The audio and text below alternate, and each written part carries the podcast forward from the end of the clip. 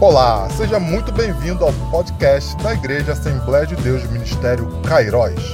Hoje teremos uma palavra mais que especial com o pastor mais que especial Clésio de Araújo sobre avivamento.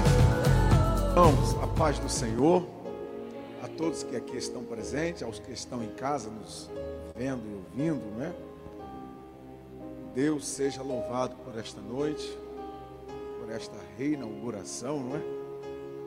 Na volta dos nossos cultos presenciais. Saudade, né? Que saudade, rapaz. Não imaginávamos, né? Seja Deus louvado por isso.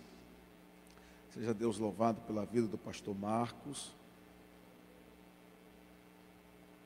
Pastor Ednei, obrigado pela oportunidade de estar aqui, não é? Havia necessidade, até porque são pregadores, cantores, mas franquearam esta oportunidade para estarmos aqui dando uma pequena parcela de contribuição. Seja Deus louvado pela vida deles, tá bom? Bom demais rever aqui meu amigo. É, rapaz, saudade do Cainon. Quantas viagens, quantas saídas, né? Muito bom. Deus te abençoe. Só não trouxe a, a, a zabumba lá em casa, né? É, pega o que ele te entregou e volte para o mar, que é o seu lugar, né? Vamos te ver, rever. Deus abençoe. Abra sua Bíblia, por favor. Evangelho que João escreveu acerca de Jesus.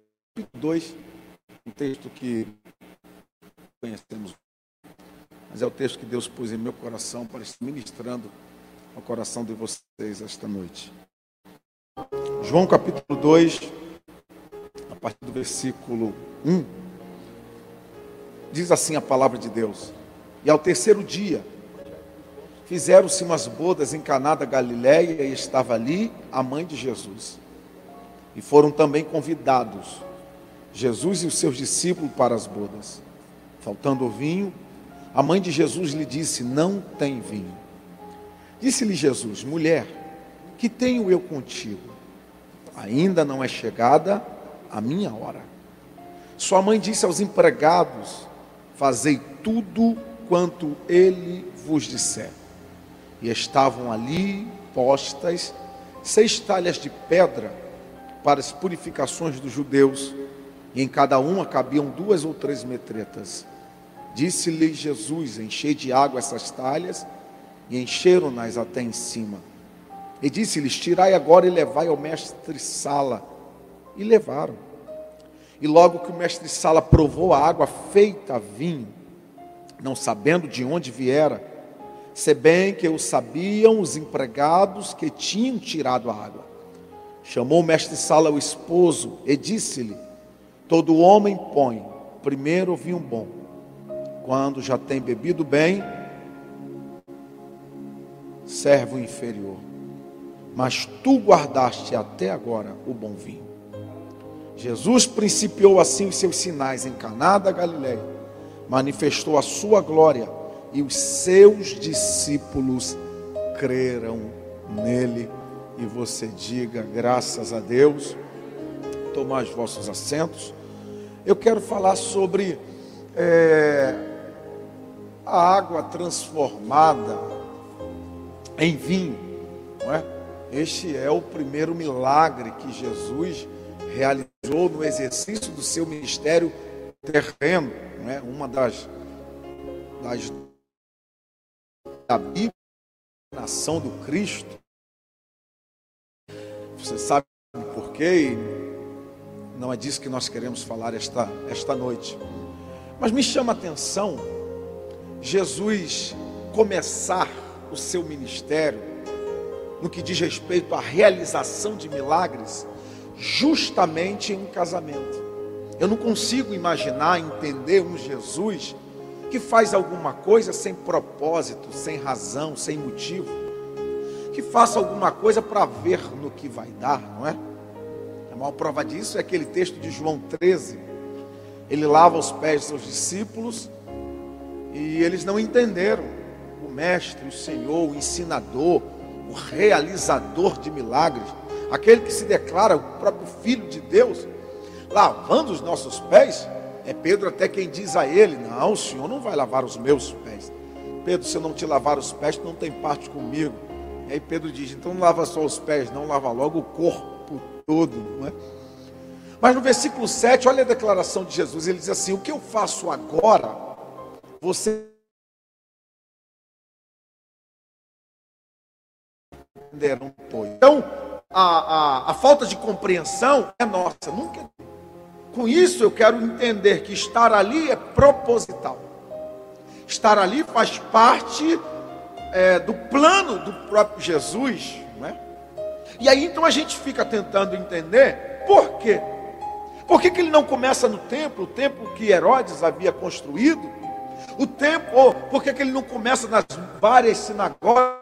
tinha na casa de alguns dos discípulos? Não. Caná da Galileia, um casamento.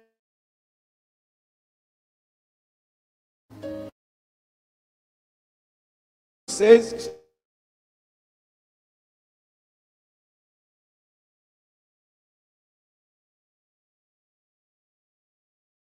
desta ocasião. Jesus está sinalizando a importância do que está acontecendo ali. Jesus vai começar o seu ministério justamente em um casamento, como se quisesse nos dizer a importância que a família tem para ele. E eu vim aqui declarar isso sobre você: que a sua família, a sua família, ela é de Deus, ela é um projeto de Deus. Pastor, senhor não sabe o que eu, o que eu estou passando. Ô irmão, nós o que você está passando esteja ocorrendo, acontecendo na sua casa, no seu casamento, que ele não tenha poder para resolver, que ele não tenha poder para solucionar.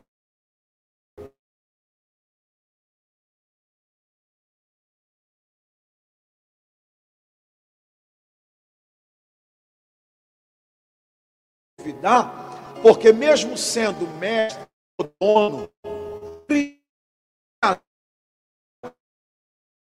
é vício. Porque mesmo sendo Senhor, tu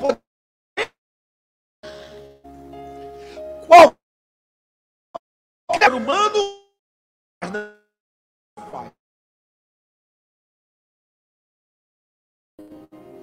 Deixa que o ser humano decida. E cabe a nós entender isso esta noite e convidarmos sempre Jesus não é para estar de vez em quando, para fazer parte. Mente. Terceira lição, Jesus não está presente. Jesus não foi convidado, foi. Como é que um lugar que tem a presença de Jesus tem falta de alguma coisa? Como é que o lugar que teve o cuidado de convidar Jesus para estar lá, esse lugar vai ter falta? Precisamos falar sobre isso esta noite, que ter Jesus não nos isenta.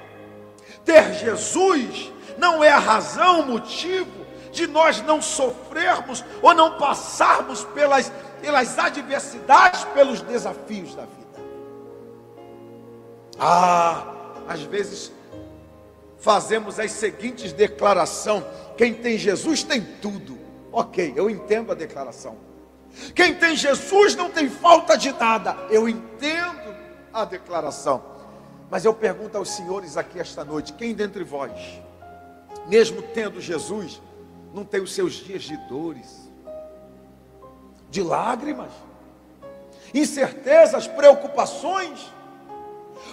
A maior prova disso é esse momento que nós estamos vivendo, esse momento que nós estamos enfrentando. Hã? Sofremos diretamente nossas igrejas, nossos templos fechados. Tivemos que nos reinventar, reorganizar, fazemos as coisas de um jeito novo, de um jeito diferente. Mas cadê o nosso Jesus? Como é que Jesus deixa? Como é que Jesus permite? É que você precisa entender que a vida é assim. E ter Jesus não significa que nós não enfrentaremos, que nós não passaremos pelos desafios da vida. Jesus está no casamento e o vinho acabou. Jesus está presente e o vinho faltou. Jesus está na sua vida e essa guerra. Jesus está na nossa vida e esse momento que eu não consigo entender muito bem. Não consigo compreender. Agora, dentro ainda desta ideia de o vinho acaba mesmo ele estando lá, você precisa buscar, você precisa procurar entender por que é que o vinho acaba. Por que, que o vinho falta? Por que é que ele permite? Por que, que ele deixa? Por que, que aconteceu isso? E aí eu posso te dar algumas razões. Primeiro, o vinho acaba. Porque o Senhor precisa gerar nós experiências com Ele. Experiências diretamente em conhecimento. Quem nunca disse acerca dos mais velhos, quem nunca disse acerca dos seus avós, fulano é muito experiente. O que é que você está dizendo? Ele sabe, ele conhece, passou por muita coisa na vida. E por que é que o Senhor está gerando experiência, experiência, conhecimento? Porque a base da fé cristã, o segredo da fé cristã, ele está justamente em conhecer o Senhor. Não existe ninguém enraizado espiritualmente falando se não conhece quem é o seu Deus. Aleluia! Toda pessoa que não sabe quem é Deus torna-se presa fácil nas mãos e nas investidas de Satanás. Deus então permite passarmos por, por momentos que, de adversidade, de dores, de crise, de guerra, de vales, para que Ele se revele a nós. E ao se revelar, saibamos quem é o nosso Deus. Posso te dar um exemplo que confirme o que eu estou falando aos senhores? O Jó. Pensa no sofrimento de Jó. Camarada perde dez filhos, perde as empresas, perde a casa. Mantenha a fé, mantenha a esperança, mantenha a adoração, mantenha a comunhão. Qual é o segredo? Ele diz em Jó 19, 25: Porque eu sei que o meu redentor vive. A declaração é fantástica, o versículo é fantástico, mas pare para pensar na, na, nas expressões iniciais, porque eu sei. Você está em pé por quê, Jó? Porque eu sei. Você não retrocedeu por quê? Porque eu sei. Ei, Jó, por que você não largou tudo? Porque eu sei, eu conheço Ele. Oh Jó, por que, que você não abriu mão de tudo? Porque quem o conhece pode ter momentos difíceis, mas jamais vai abrir mão da presença dele na nossa vida. Oh, o que é que diz o profeta Osés? O meu povo está sendo destruído porque falta conhecimento. O próprio Oséias vai nos aconselhar que é para conhecermos e prosseguirmos em conhecer o Senhor. E à medida que vamos conhecendo, à medida que Ele vai se revelando a nós, ah, coisas da terra perdem importância. E à medida que as, as lutas, os desafios, as provações surgem, você sabe como é que nós nos posicionamos? Eu sei quem Ele é. Hum, nunca me deixou na mão. Hum, aleluia. Nunca me abandonou. Eu conheço meu Deus. Por que, que o vinho acaba, pregador? Segundo, porque o Senhor vai se utilizar. Eu, eu não consigo encontrar outro termo. E como eu gosto de sempre de ser entendido, compreendido, eu vou usar este mesmo. O Senhor, Ele vai se utilizar desta tua é, é, é, é provação, desta tua adversidade, deste momento difícil, para glorificar o nome dEle. Só que não para você, para aqueles que estão à sua volta. Se o conceito de ser provado é maior relacionamento, conhecimento, à medida que o tempo passa, alguns podem dizer: Eu já sei quem ele é, minha fé está enraizada. E por que, que continua sendo provado? É porque tem coisa que não é mais para nós, tem coisa que não é mais para você. Tem coisa que é Ele querendo mostrar o poder dele, a glória dele, para aqueles que estão a sua volta. É por isso que tem hora que a gente não quer que ninguém saiba. Eu não quero contar nada a ninguém, eu não quero dizer nada a ninguém. Talvez você seja como eu, reservado. Dificilmente a gente gosta de falar de, de detalhes da, da nossa vida. Mas tem coisa que torna-se inevitável. As pessoas têm que ver, saber e conhecer. E por quê? Para as pessoas olharem e dizer: Eita, hum, já era, né? Tem mais jeito isso não. E agora acabou. Aí o Senhor entra opera me ai cura, cura, cura uma doença que o médico disse é incurável. Resolve um problema que estava todo mundo, todo mundo dizendo impossível. Aí ele age, manifesta o poder dele para alguém olhar e dizer, mas como? Aí o nome dele é glorificado. Foi o Senhor, é o Senhor. Glória a Deus. Há muitos casos na Bíblia que eu poderia usar como exemplo Senhor querendo glorificar o nome dEle. Mas continuemos a nosso texto, quarta lição. Versículo 4 é a mãe de Jesus querendo, tentando ajudar. Mas a resposta de Jesus é intrigante.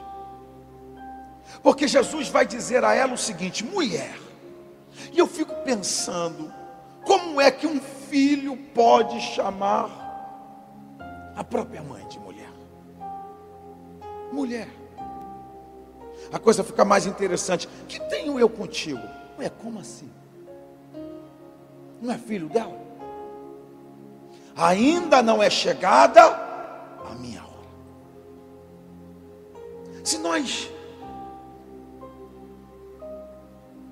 passarmos rapidamente pelo texto e lermos despercebido, talvez tenhamos a sensação que Jesus, né, deselegante. Que tratamento é esse? Que forma de falar com a própria mãe?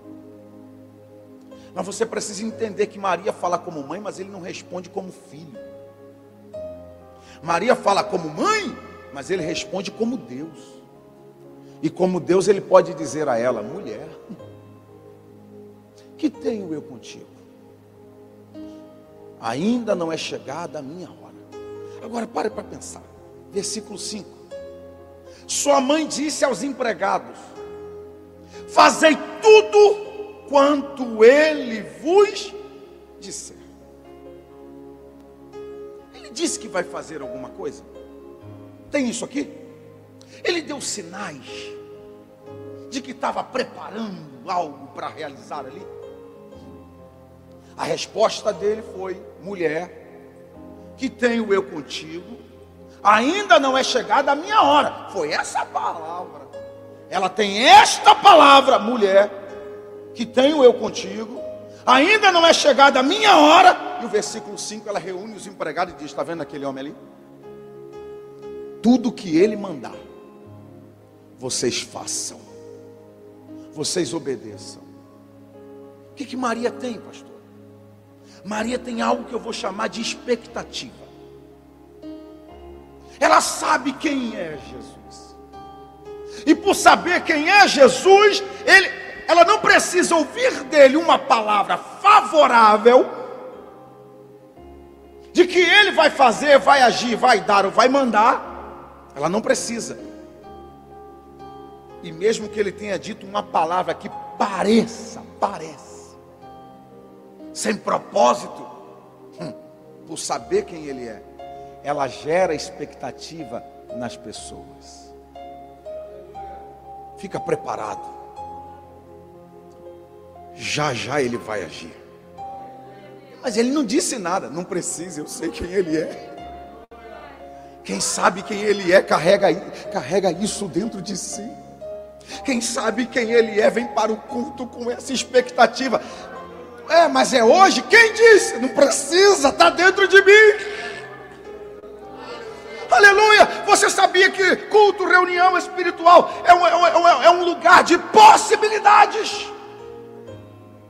Pastor, hoje é a noite do meu milagre? Não sei, não sou Deus, quem determina não sou eu, mas isso deve estar dentro de nós. Essa expectativa pô, tem que estar dentro de nós. Eu estou servindo, eu estou seguindo, eu estou adorando ao Deus que tem poder para, se quiser hoje, dar uma ordem, liberar uma palavra e fazer o que está fechado abrir. Quem está morto viver, quem está vivo morrer, salvar alguém. As possibilidades existem. Não perca as expectativas. Existem pessoas se relacionando com Deus como se estivesse se relacionando com um qualquer. Tem expectativa. Enquanto eu estou pregando, Ele pode estar te curando. Tenha essa expectativa. Enquanto eu estou pregando, Ele pode estar entrando em sua casa agora. Tenha essa expectativa. Você que está me ouvindo, tem expectativa que mesmo de forma online há algo de Deus que pode vir sobre a tua vida esta noite. Expectativa. E a expectativa dela é contagiante.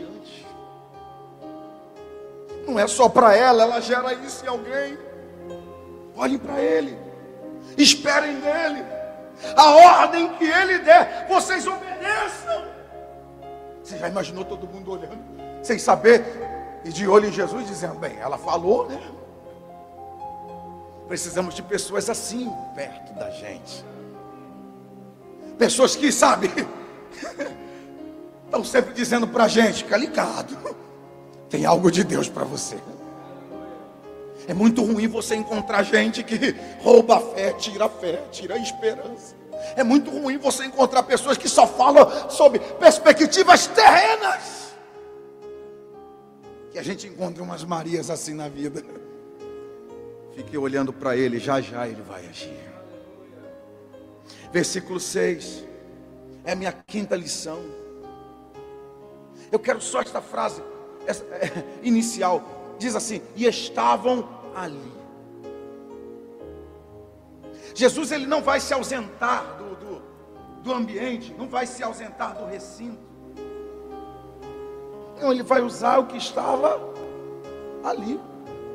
O que é que estava ali? Seis talhas. E nas talhas ele mandou colocar, enchê-las de água. Ah, tudo que ele usou para fazer, realizar o milagre, versículo 6 está dizendo, estavam ali. Então receba a palavra tudo que você precisa para que Ele realize ou faça milagres na sua vida, não está longe, está perto. Tudo que você precisa para que haja o milagre que você necessita, está mais perto do que você imagina. Pastor, se está perto, por que não vejo? Se está perto, por que não sinto? É que tem hora que nós estamos agindo como a mulher que foi falar com Eliseu. Conhece? Ó, oh, meu marido morreu, era crente, era fiel, era temente, deixou uma dívida enorme. Como eu não tenho como pagar o credor, como pagamento da dívida que levaram os meus dois filhos. Eliseu é profeta. O que é que um profeta faz, irmãos? Profetiza. Eliseu profetiza sobre a mulher? Ah, tá bom não é o dia da profecia, não estava inspirado. Mínimo, um mínimo que um líder faz. Já que eu não posso resolver seu problema, deixa eu orar por você. Eliseu ora pela mulher? Não ora. Eliseu faz a ela uma pergunta: Declara-me o que tu tens em casa. Ué, a tua serva não tem nada, a não ser uma botija de Eliseu diz: Volta para casa, mulher, porque o que tu precisa sempre esteve perto de você. Então, a minha questão, o meu conselho, a minha palavra é para que o Senhor nos faça enxergar aquilo que já temos, mas não vemos como saída ou como solução. Tudo que você precisa não está longe, está perto de você.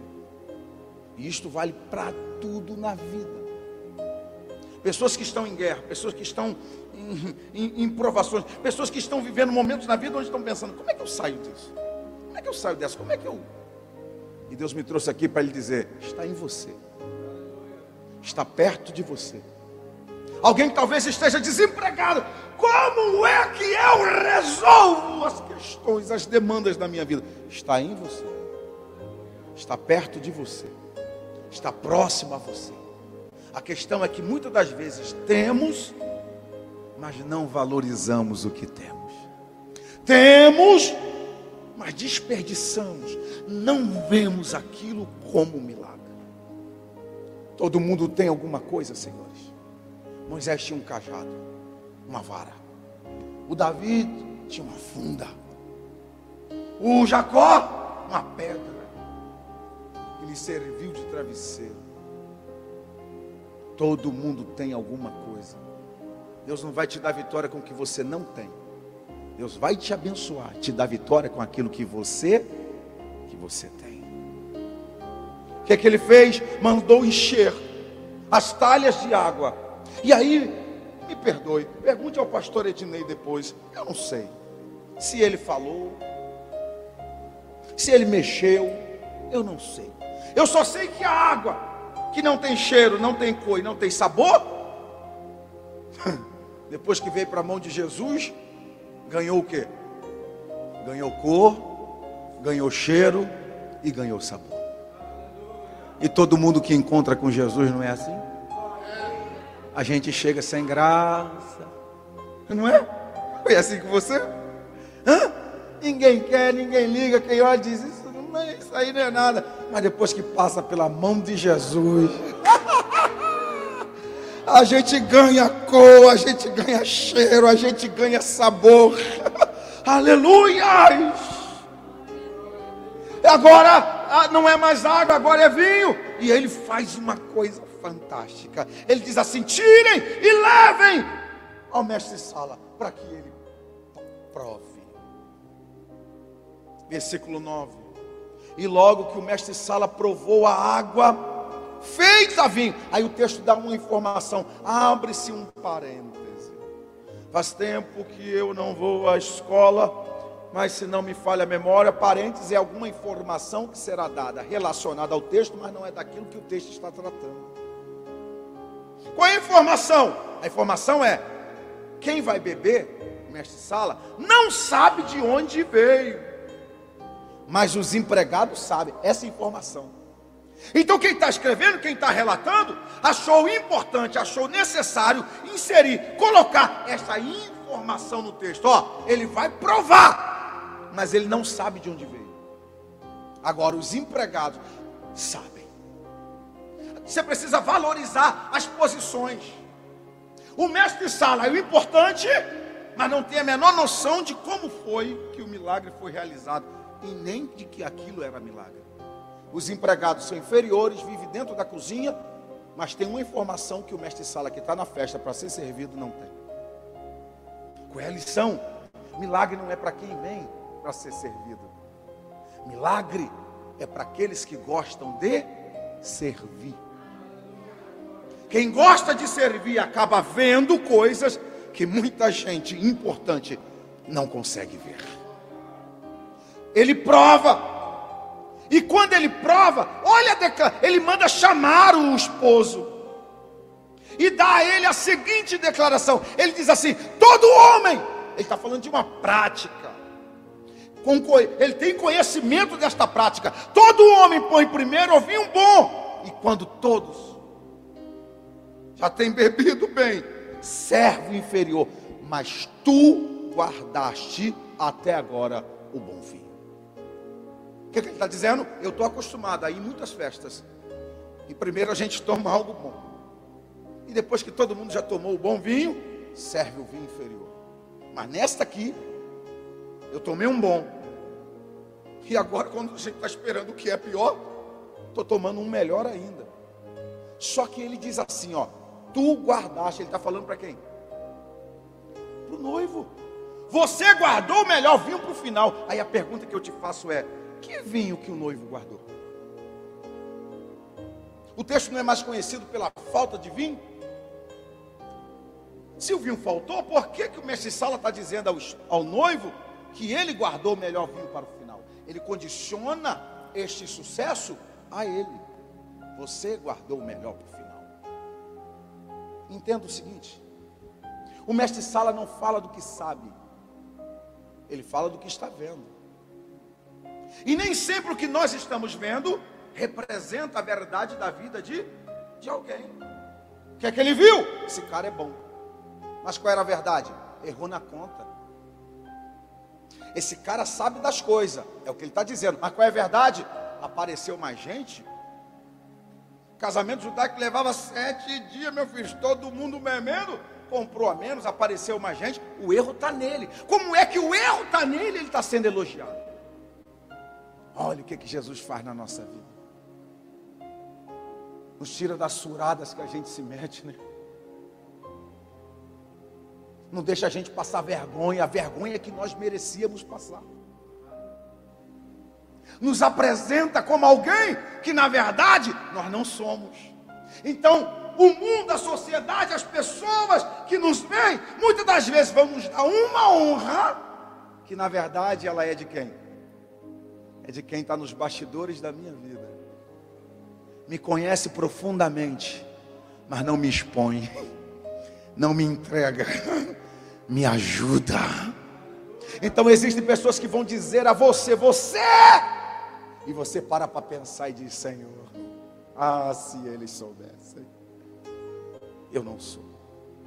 Então, meu conselho para você é: não receba a glória, não receba a honra, transfira. Seu patrão te disse: esta empresa sem você não é nada, transfere. Alguém do seu bairro disse: Rapaz, não há ninguém aqui como você. Transfere. Alguém, ao, ao, ao ouvir, ao, ao ver você fazendo alguma coisa, achou o seu dom lindo e pensou que fosse você. Transfere. Alguém aqui reconhece hoje tudo que somos, que temos não é por nosso mérito. É alguém que está na nossa vida, né? Uh, aleluia! É alguém que está no controle da nossa história. Glória a Deus, glória a Deus. A declaração do mestre Sala dá para aprendermos mais uma lição. Ele vai falar de um conceito. Qual conceito? O conceito do onde eu vou, tudo que eu conheço começa bem. E depois fica ruim. Cai. É o inferior. Esse é o conceito que ele conhecia. Mas festa que tem Jesus. Casamento que tem Jesus. Família que tem Jesus. Igreja que tem Jesus. Começa bem. Hã? E o que vem depois? melhor ainda. Só que ao dizer isto, eu posso ser mal interpretado. Alguém pode dizer, senhor está pregando então que a vida da gente é só vitória, é bom e depois só melhora. Calma, e a falta? E os intervalos entre um e outro? né? Entre a chegada do, do segundo, o término do primeiro e a chegada do segundo, intervalo, uma fase, um momento escassez, necessidade, de fim. Acabou, né? Calma, não chame de fim aquilo que ainda, aquilo que é só fase. É difícil a gente entender isso, porque a gente, ser humano é assim, acabou! E Deus te trouxe aqui, Deus me trouxe aqui para dizer a você que está em casa. Não, é fase. Vai passar. Eu, eu permiti esse momento, porque o que eu estou preparando, o que eu estou trazendo, não é nem igual aquilo que saiu, aquilo que acabou, é melhor. Eu quero terminar esta palavra dizendo a vocês: o segundo vinho vem aí. Tem coisa boa de Deus para a nossa vida. Essa é a minha expectativa, essa é a minha esperança, é por isso que eu prego. Sim, momento é difícil, momento é de dor, momento parece que é o fim, parece só, é fase, vai passar segundo vinho vem aí. Vai melhorar seu casamento, sua família. Olha que coisa boa. Eu vim à igreja, a igreja reformada. Isso é o quê? Melhora. Crescimento é o segundo vinho. Receba esta palavra. Você que está em casa, receba esta palavra. Está vindo aí o segundo vinho para a nossa vida. Não deixe a fase roubar de você a expectativa que vem coisa boa de Deus para todos nós. Deus abençoe vocês.